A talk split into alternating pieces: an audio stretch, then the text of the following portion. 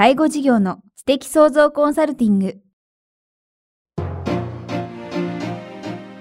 ポッドキャスト介護事業の知的創造コンサルティングでは、介護事業サービスを充実させるヒントはもちろん、介護事業特有のマーケティングや数字を具体的にするアカウンティングの知識を身につけていただける番組です。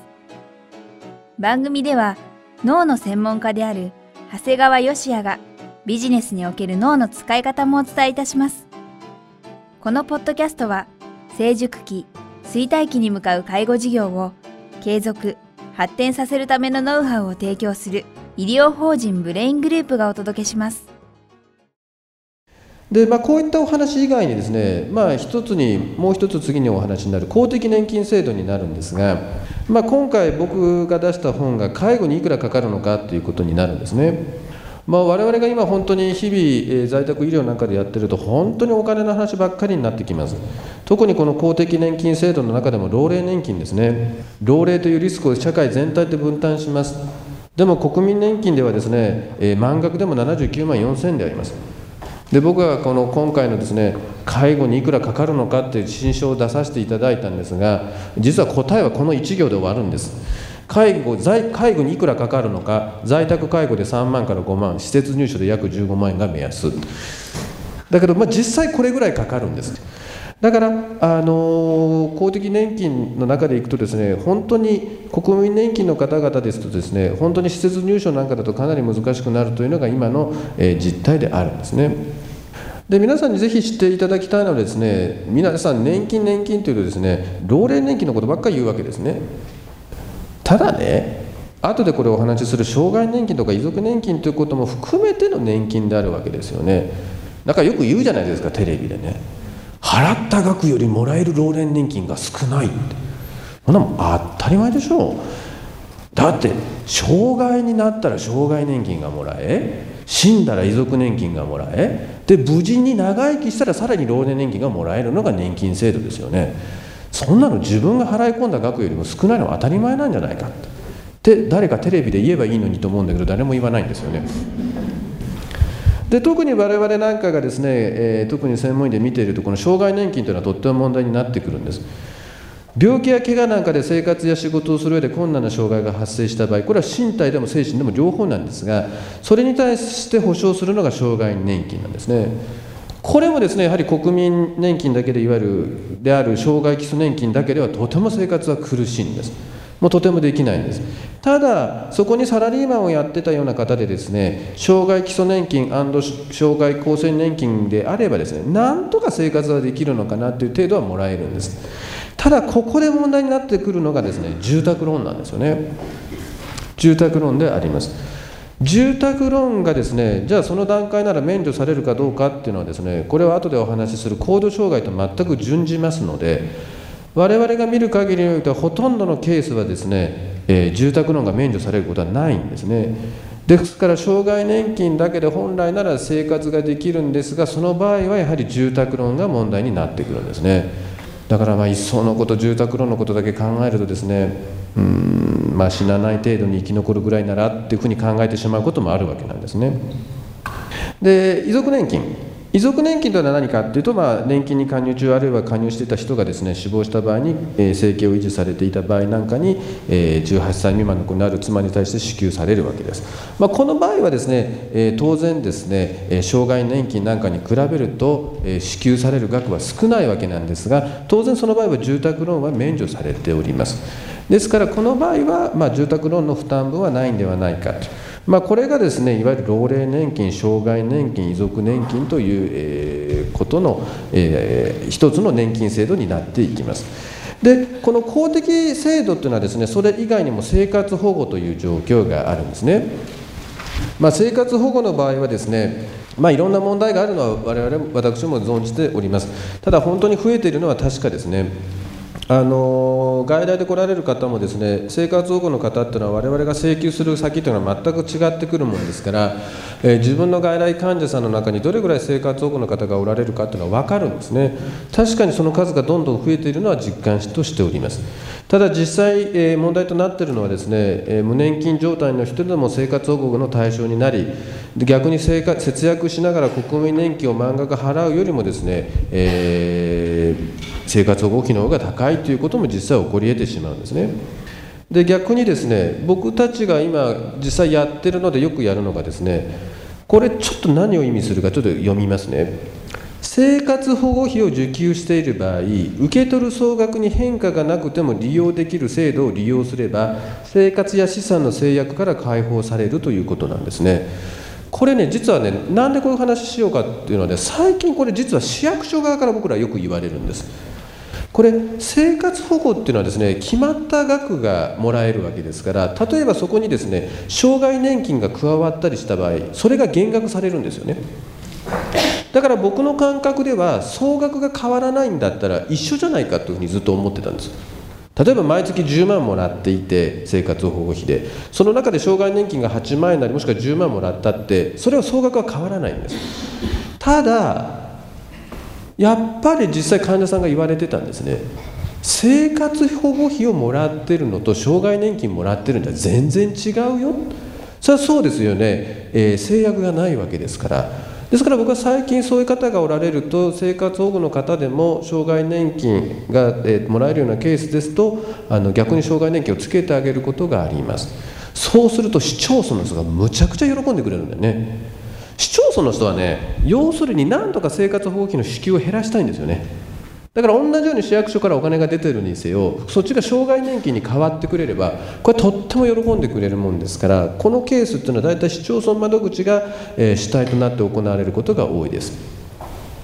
あとはまあこの生活保護費の支給額、本当に年々増加しております、まあ、皆さんきっとご存知だとは思うんですが、えー、まあ今現在、えー、2009年度で約197万人、総額で3兆です、前まで2兆台だったのに、もういよいよ3兆まで行きました、それに対して一般会計予算は92兆円ですので、まあ、これ、本当にこのままどうするのかという形になります。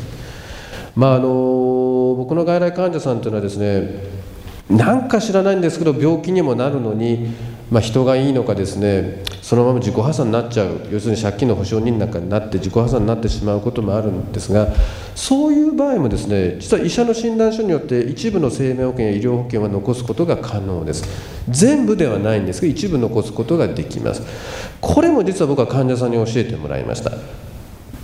患者さんがなんかぐちゃぐちゃ言っとるんですよね。なんか先生なんか一筆書いてくれたらとかよく僕らが言うのは先生一筆書いてください。その医者が一筆書いたぐらいでとか思うんだけど結構医者の一筆って聞くんよね。で僕はすぐ弁護士さんに電話かけてどういうの書けばいいの？って言って嘘じゃない程度なら書けるよっていうふうに言うとですね、えー、今後、えー、入院等になる可能性があるみたいなことを一筆書くと確かに一部生命保険医療保険残すことが可能であります。ですからこういったですね自己破産になった方なんかでもですね、えー、お役に立つことができるんだなというふうに、えー、実は感じております。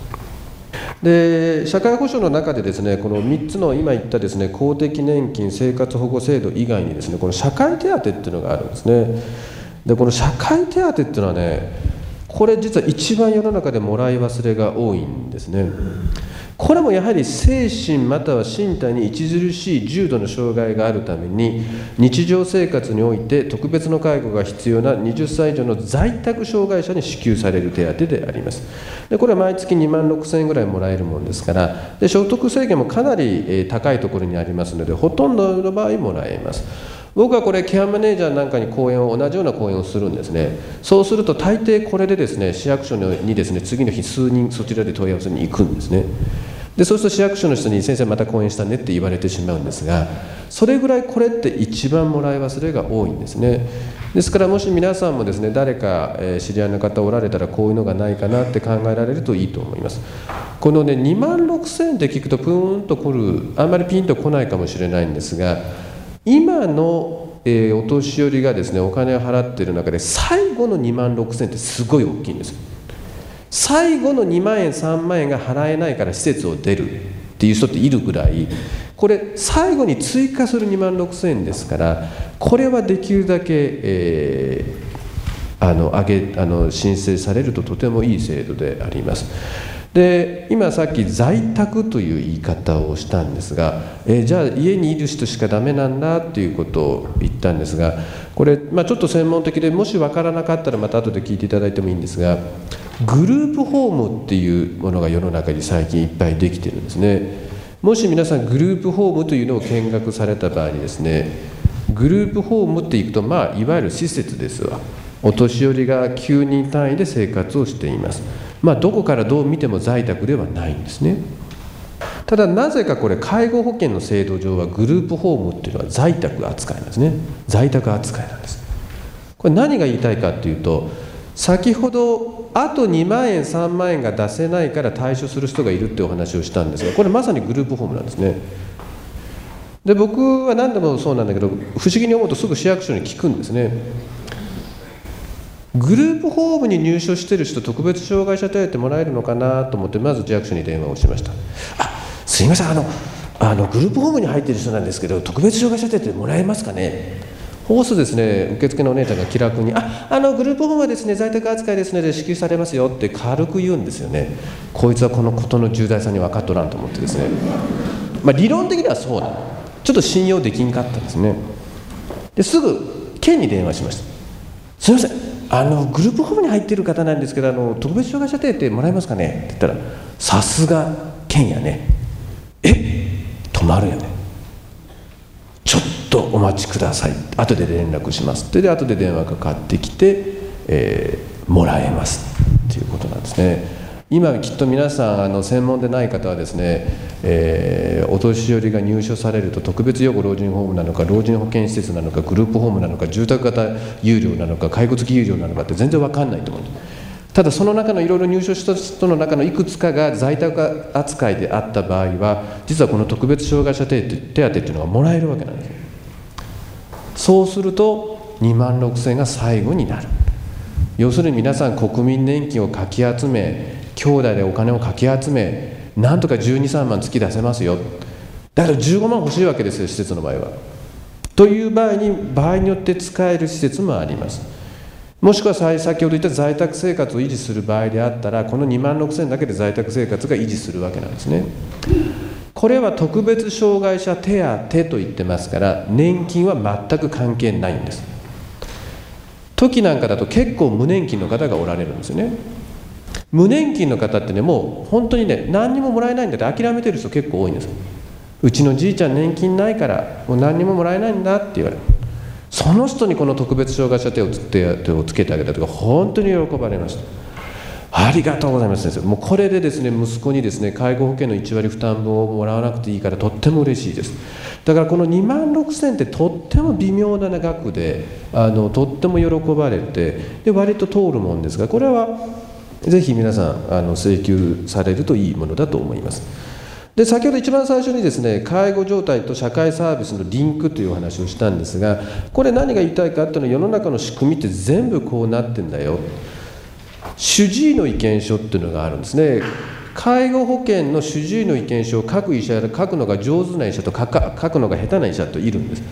書くのが下手な医者っていうのはえー、誰々はこういう心筋心臓の病気でこういう薬を飲みうんたらかんたらってうわーっていろいろ書いてあるんだけど要するに身体介護と認証介護について何も書いてないんです。このものは歩くときにこういう危険性がある。こういう介助が必要である。さらに認知機能障害としてこういう異常があるってことをですねやはりきちっと書く必要があるんですね。ですから主治医の意見書でもですねやはり身体介護と認知症介護を適切に書く必要がある。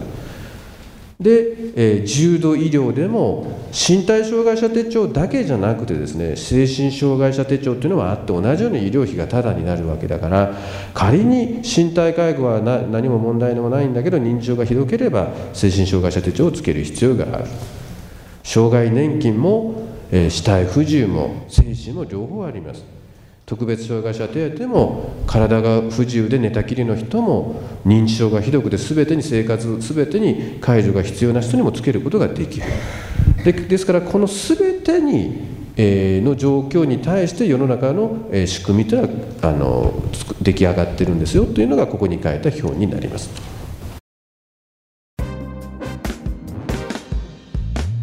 今日のポッドキャストはいかがでしたか？番組では長谷川よしへの質問をお待ちしております。質問は株式会社在宅のウェブサイトにあるお問い合わせフォームからお申し込みください。サイト URL は http コロンスラッシュスラッシュ brain-gr.com スラッシュ zaitac http コロンスラッシュスラッシュブレイン -gr.com スラッシュ在宅です。それではまたお耳にかかりましょう。ごきげんよう。さようなら。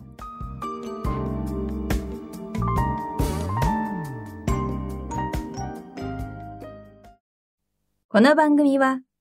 提供、医療法人ブレイングループ、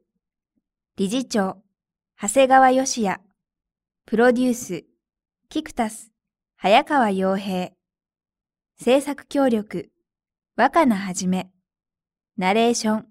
清水夏美によりお送りいたしました。